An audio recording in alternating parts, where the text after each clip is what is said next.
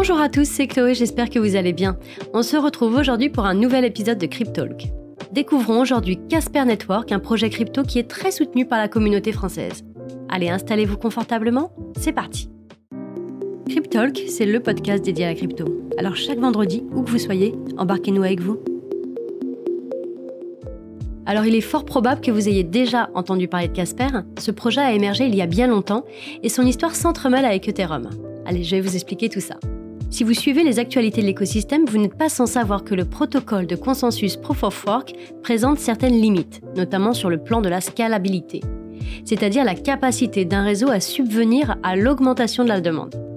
Eh bien, le projet d'Ethereum a pour but, maintenant depuis plusieurs années, de migrer son réseau vers un protocole de consensus basé sur la preuve d'enjeu, ou Proof of Stake en anglais.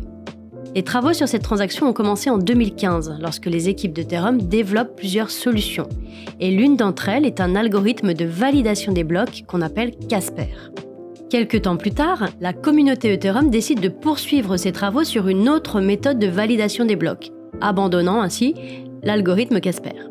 Et c'est à ce moment-là que les équipes de développement de Casper, elles décident de quitter la fondation Ethereum pour créer leur propre blockchain. C'est après plusieurs années de développement que le réseau principal émerge en mars 2021.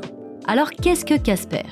Fondé par un entrepreneur chevronné nommé Manoar, c'est une blockchain qui est programmable et qui permet la création et l'utilisation d'applications décentralisées, aussi appelées dApps. Contrairement à d'autres blockchains d'infrastructure, Casper s'adresse principalement aux entreprises. Et c'est pour ça que le projet a développé plusieurs fonctionnalités très intéressantes. La première et certainement la plus évidente, c'est le protocole de consensus de Casper. Celui-ci a été développé de façon à permettre au réseau d'obtenir une finalité plus élevée.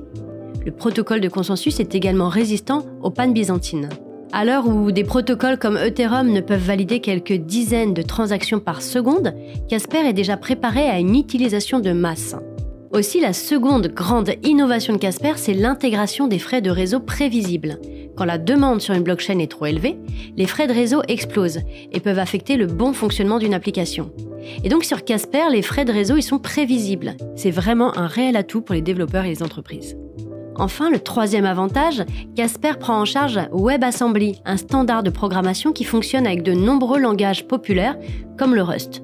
Là où des développeurs représentent la ressource la plus rare pour le développement des écosystèmes blockchain, il est nécessaire que ceux-ci puissent développer facilement et correctement.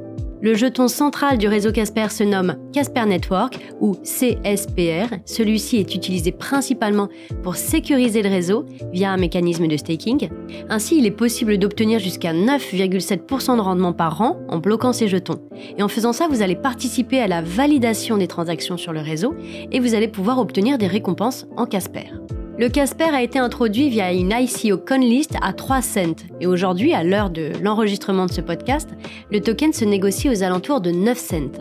D'ailleurs, si vous êtes intéressé par le stacking de Casper, je vous invite vivement à consulter le produit sur Filmaning. Je vous mettrai le lien en description si besoin. Actuellement, l'écosystème Casper il est toujours en cours de développement. Quelques applications concrètes commencent à émerger sur le réseau. Nous ne sommes aujourd'hui qu'aux prémices de l'adoption du réseau. Alors pensez-vous que Casper arrivera-t-il à se hisser parmi les plus grands réseaux blockchain? Dites-moi ce que vous en pensez en commentaire. Voilà, ce podcast est maintenant terminé. J'espère vraiment qu'il vous aura plu. Je vous invite à liker la vidéo si vous êtes sur YouTube et à mettre ce podcast en favori si vous êtes sur une plateforme de streaming. Surtout, ne loupez pas le prochain épisode vendredi prochain. J'ai une belle annonce à vous faire. Restez connectés. Allez, à la prochaine, c'était Chloé de Filmaning.